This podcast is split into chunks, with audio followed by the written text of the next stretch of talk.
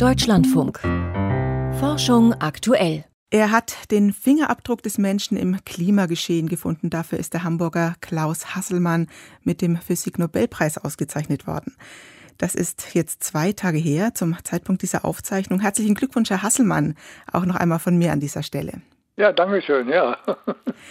Sie sind 89 Jahre alt am MPI für Meteorologie, haben Sie immer noch ein Büro, aber jetzt treffe ich Sie zu Hause an. Wie geht es Ihnen nach zwei Tagen Feiern? Aber das ich nicht ganz verstehen, aber ich nehme an, dass ich früher oder später aufwachen werde und dann wird hier alles okay, normal sein. Nee, also das hat mich schon sehr überrascht. Wirklich? Ähm, Sie waren ja lange gehandelt worden als potenzieller Nobelpreisträger. Ja, das wusste ich gar nicht. Ach, Schade. wussten Sie nicht. Hätte, hätte ich gewusst. Ja, ähm, aber vielleicht passt es ja. Sie waren doch eher eine Figur im Hintergrund. Da kommen wir auch gleich nochmal drauf zu sprechen. Äh, Im politischen Geschehen haben Sie nicht ganz an vorderster Front gekämpft, aber dafür umso intensiver im Hintergrund beim Modellieren. Lassen Sie uns auf die Anfänge der Klimamodelle schauen. 1979 hatten Sie eine erste Version gebaut, aber dann hat es 16 Jahre gedauert, bis Sie Ergebnisse vorlegen konnten. War das Frustration oder war das Ansporn? Also Daten haben das ziemlich früh schon gezeigt. Nee, die haben das schon äh, Mitte der 70er Jahre eigentlich gezeigt, dass da, oder sogar Ende der 60er Jahre, dass der Mensch also das Klima ändert. Also das war, das war nicht meine erste, äh, das ist noch nicht mein Teil, haben andere Leute schon gezeigt, aber äh, bis die Menschen begreifen, dass sie da ein Problem hatten, dass sich langfristig entwickelt und nicht also innerhalb von ein, zwei Jahren immer gleich zu lösen war, äh, das hat einige Zeit gedauert. Nicht? Und die ersten äh, Modelle, die gemacht haben, die waren also etwas einfache Modelle, die das Grundprinzip eigentlich gezeigt haben und dann allmählich, als wir das alles ein bisschen komplizierter im Detail dargelegt haben, haben wir natürlich größere Rechner angeschafft und äh, mit denen das gerechnet haben. Und die waren natürlich schon wichtig, um das im Detail jetzt alles rechnen zu können. Um den Fingerabdruck des Menschen im Klimageschehen zu finden, haben Sie stochastische Methoden verwendet. Kann man denn einem Laien erklären, wie sowas geht? Sie haben ja eine Fülle von Wetterdaten. Mal ist es heiß, mal ist es kalt. Das Thermometer kann im Sommer auf 32 Grad klettern und äh, im nächsten Sommer nur noch auf 24 Grad. Also da sind Differenzen bis zu 10, 15 Grad möglich. Aber die Klimaerwärmung in dem Zeitraum, den Sie betrachtet haben von 20 Jahren, lag unter einem Grad. Wie macht man sowas? Äh, wie geht man da vor? Ja, das ist schwierig. Man muss natürlich über, über längere Zeitskalen integrieren und nicht nur von einem Jahr zum nächsten schauen, sondern die Schwankungen, die über Lage sind, die natürlichen äh, Wetterschwankungen, muss man also praktisch unter, unterscheiden und trennen können von der langfristigen Entwicklung. Und dafür muss man also etwas längere Zeitskalen betrachten, also nicht von einem Jahr zum nächsten, muss man schon so, so vielleicht so zehn Jahre mindestens haben. Und äh, so allmählich kann man dann nachweisen, dass sich da Strukturen in dem Wetter herausstellen, die also praktisch nicht mehr als natürliche Klimavarietät zu erklären sind und auch von den Menschen gemacht sind oder vielleicht auch irgendwelche anderen natürlichen Ursprünge sind. Und da muss man natürlich auch sehen, wie man das trennen kann. Und äh, das war unsere Arbeit, die wir damals gemacht haben. Und dann kommt man so im Laufe von ein paar Jahren also doch nachweisen, dass man einen sogenannten menschlichen Fingerabdruck nachweisen kann in den Daten. 1995 äh, war diese entscheidende Veröffentlichung. Darin heißt es, zu 95 Prozent war die Erwärmung der letzten 20 Jahre auf den Menschen zurückzuführen. Was haben Sie denn damals von der Gesellschaft erwartet? Dachten Sie, äh, das würde schnell gehen, die Politik äh, und die Gesellschaft würden schnell reagieren? War das eine nee, Hoffnung? War, nee, nee, das habe ich nicht erwartet, dass es schnell geht. Also wir, wir haben ja schon seit äh, Jahrzehnten schon von den Problemen gesprochen und äh, ich äh, wusste, so ein bisschen durch Beobachtungen, was also gelaufen war in den letzten Jahren, dass es längere Zeit, äh, bis die Menschen bereit sind, äh, zu akzeptieren, dass sie eine langfristige Änderung haben. Also der Mensch ist gewohnt, von einem Jahr zum nächsten zu reagieren oder von einem Monat zum nächsten, aber dass er über Jahrzehnte denkt, das ist etwas ungewohnt für ihn.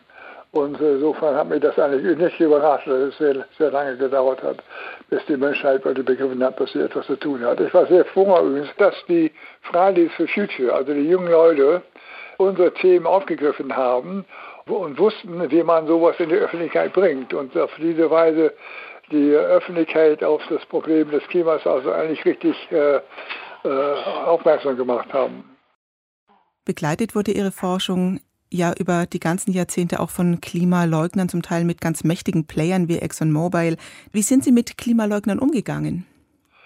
Also die haben wir eigentlich nicht so richtig ernst genommen und ich glaube, die haben auch nicht wirklich eine starke Wirkung gehabt. Das war eine kleine, kleine Untergruppe von Menschen, die also das gerne aufgreifen wollten, also aus rein wirtschaftlichen Motiven. Und äh, in der Öffentlichkeit hatten sie eigentlich nie einen großen äh, Hinterhalt. Also ich habe die nie ernst genommen und äh, habe mich also mit denen auch nicht viel auseinandergesetzt. Die Polarisierung fing ja früh an, auf beiden Seiten. Eingebrannt ins öffentliche Bewusstsein hat sich auch ein Spiegeltitel. Die Nordsee hat den Kölner Dom erreicht auf diesem Bild. Nur noch die Türme schauen heraus. Äh, aus Sicht von Klimamodellierern äh, passt dieses Szenario nicht ganz. Hat Sie das geärgert? Naja, das war, ich habe mich nicht geärgert. Ich fand, das war natürlich eine eine übertriebene Darstellung. Es hat auch die, die Öffentlichkeit auf das Problem hingewiesen und äh, insofern fand ich das äh, eigentlich ganz gut, dass man äh, die ganze Klimaprobleme ein bisschen in die Öffentlichkeit reinbringt. Äh, ob man das jetzt auf andere Weise machen muss, also auf diese etwas übertriebene, sensationelle Weise, da war ich nicht so ganz überzeugt, aber es hat auf alle Fälle gewirkt. Und insofern habe ich das durchaus begrüßt, auch wenn ich nicht selber in dieser Form das gemacht hätte. Sie haben nicht nur das Klima modelliert, sondern auch Prozesse in der Elementarteilchenphysik und in der Wirtschaft. Passt denn Ihr Modell, also dieses Grundgerüst, zu jeder Art von chaotischem Geschehen, zu komplexen Systemen? Also ich hatte an sich die Idee immer, dass ich die Physik revolutionieren würde, wie jeder junge Wissenschaftler. Und äh, das ist mir leider nicht gelungen. Aber ich bin überzeugt, dass also Einstein immer, immer recht hatte und dass wir eigentlich äh, zwischen der Quantentheorie und der, und der äh, Relativitätstheorie, der allgemeinen Relativitätstheorie, eine Brücke bauen müssten und dass wir eine Lösung finden müssten. Und ich war überzeugt, dass ich der Mensch war, der das machen würde, aber es ist ja leider nicht wahr geworden. Hm, das heißt, da sind Sie mit Ihren Ergebnissen gar nicht so ganz zufrieden. Nein, nein, nein. Ich habe das also, ich bin da nicht, nicht, nicht, nicht richtig durchgedrungen. Ich merke, dass die Elementarteilchenphysiker jetzt immer noch mehr rumärgern mit dem Problem und äh, ich dachte, ich würde das lösen, aber da war ich, habe mich wohl ein bisschen über, überschätzt. In äh, wenigen Tagen beginnt in Glasgow die Klimakonferenz, bei der Entscheidungen erwartet werden. Wie sehr interessiert Sie, was dort passiert? Werden Sie da sehr gespannt zuhören? Ich habe mich also nicht sehr stark mit der Politik äh, interessiert. Also ich habe mich schon interessiert, aber habe mich nicht, nicht engagiert. Ich bin also nicht der, der Mensch, der so die richtigen Worte findet für die Öffentlichkeit. Wenn ich etwas äh, äh, geschickter wäre, sowas zu machen, würde ich das auch gern tun. Aber ich bin sehr froh, dass ich Mitarbeiter habe, die das sehr gut machen. Was ist denn Ihre persönliche Erwartung? Wie pessimistisch oder optimistisch blicken Sie in die Zukunft? Ich bin optimistisch, dass man begreift. Also erstmal sieht man schon die Änderung des Klimas, die machen sich immer bemerkbar machen. Und äh, ich glaube, dadurch, dass die jungen Leute das aufgreifen und auch in die Öffentlichkeit reinbringen, bin ich optimistisch, dass man das nachher packen wird. Und außerdem ist es technisch hier nicht so ein Problem, das Problem zu lösen. Man kann ja durchaus auf erneuerbare Energien umsteigen und das auch tun. Und äh, ich hoffe, dass man das auch rechtzeitig macht. Also ich bin optimistisch, dass man das macht. Und ich freue mich, dass ein Bewusstsein dafür jetzt in der Öffentlichkeit sich da stärker entwickelt. Und wie sehen Ihre persönlichen nächsten Tage aus? Sind größere Feiern geplant?